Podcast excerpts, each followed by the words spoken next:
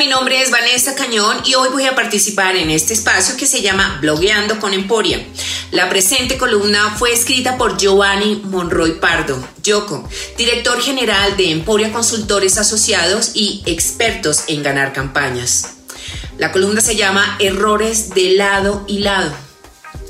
Si de señalar se trata y quisiéramos encontrar al primer responsable por la situación que hoy atraviesa Colombia, no me cabe duda que los dedos apuntarían al presidente Iván Duque.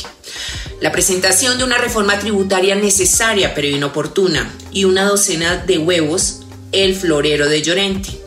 Señalar siempre será fácil, pero no olvidemos que cuando mi dedo índice apunta, los otros tres me señalan, tanto al presidente como a los alcaldes y gobernadores les ha correspondido bailar con la más fea. Nadie estaba preparado para afrontar una pandemia y mucho menos para poner a andar una economía a la par que el virus, el rampeante va arrebatando vidas.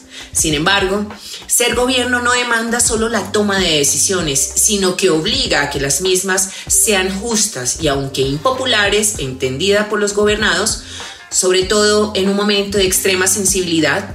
La gente demanda subsidios, los estudiantes demandan gratuidad, los empresarios menos impuestos, los más pobres mercados y el grueso de los colombianos vacunas. Y la pregunta es, ¿de dónde?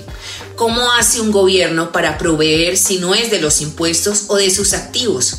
La propuesta de la reforma tributaria pretendía recaudar más de 20 billones de pesos y con ellos cubrir el déficit del Estado, garantizar recursos para los programas asistenciales, dar gratuidad a la educación superior de los jóvenes de los estratos 1, 2 y 3, entre otras salidas pero carecía de esa palabra que tanto usamos y que hasta tirria genera en algunos castos oídos, que es la empatía.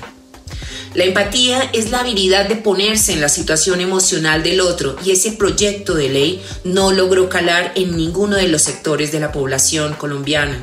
Los más ricos se sentían expropiados, los más pobres golpeados y la inmensa mayoría, que es la clase media, aplastados. Suponer que los huevos o el café son alimentos suntuosos es estar totalmente fuera de sintonía. A ese nivel de desconexión sobrevinieron dos graves errores. El primero, no haber retirado la reforma cuando Vargas Lleras, en cabeza de Cambio Radical, le dio una estocada de muerte a la cual se sumaron el Partido Liberal de Gaviria y el Partido de la U, pero sobre todo a tan pocos días del anuncio del paro nacional.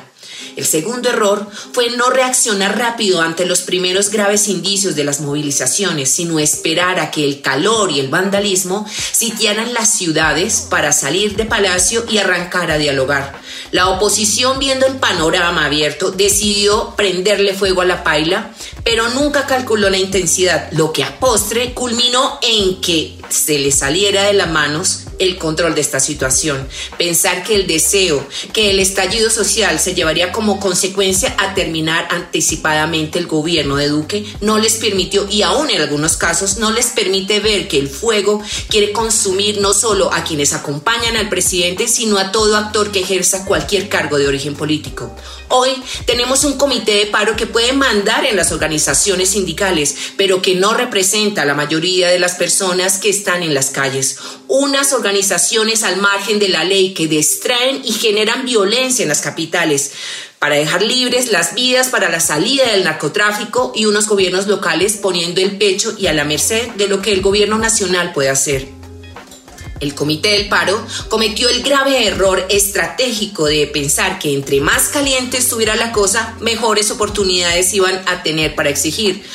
Lo que no midió tampoco es que para nadie es un secreto que en ellos no tienen la capacidad de conjurar la movilización. Puede que ayuden a atenuarla, pero acabarla pareciera no estar cerca. Los jóvenes convocados en, en las calles pretendieron entender que ante un gobierno poco empático, la presión es la solución y la verdad da tristeza porque quienes pudimos conocer al candidato antes de ser presidente, sabemos de su don de gente, su compromiso con el país, y sus intereses de que Colombia sea mejor. Este seguramente será otro de esos casos de estudio donde el círculo más próximo al mandatario cargue con la culpa del cambio, el cambio dramático de los espacios de poder, pero sin la duda de que la responsabilidad será de él, que en últimas decidió rodearse de esas personas. Duque vino a condensar décadas de pendientes históricos, una olla a presión que sistemáticamente la oposición ha querido cargarle al expresidente Uribe y a su partido, pero que claramente involucra a la mayoría de la clase política, el empresariado y los círculos de poder que creyeron que podrían cambiar los gobiernos, pero que el sistema prevalecería la pandemia, ahondó la crisis económica, las desigualdades, la falta de empatía rebosó la copa y el oportunismo mal medido de la oposición hizo explotar el conflicto.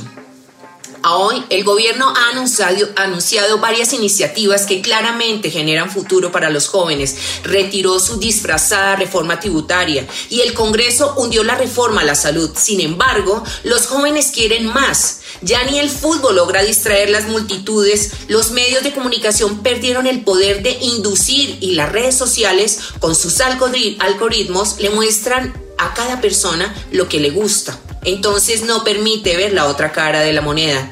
Ante el caos que pareciera reinar, considero que la solución es sentarse y volver a barajar. El principal problema es la desconfianza y nunca se va a restablecer si todos los actores no se quitan los intereses, se desmontan de las banderas de, los, de sus partidos, los sectores, los gremios y se sientan a negociar a través del diálogo, no de la presión ni de la extorsión. Aún, el presidente Duque puede salvar la papeleta, pero debe privilegiar el interés de la democracia por encima de todos los partidos. En toda crisis hay una gran oportunidad y el apoyo mayoritario de la ciudadanía al paro no es otra cosa que la disposición al cambio.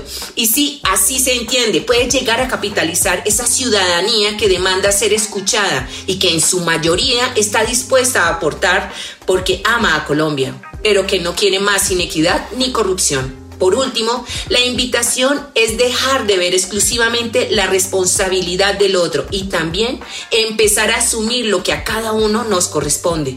Si todos dejamos de manejar un lenguaje violento y expresamos lo que pensamos de manera propositiva, estoy seguro que daremos un gran primer paso. Así llegamos al final de este blogueando con Emporia. Les invito a que nos sigan en nuestras redes sociales en Facebook, Twitter, Instagram y YouTube, Emporia CIA y en nuestra página web. Gran columna. Hasta la próxima.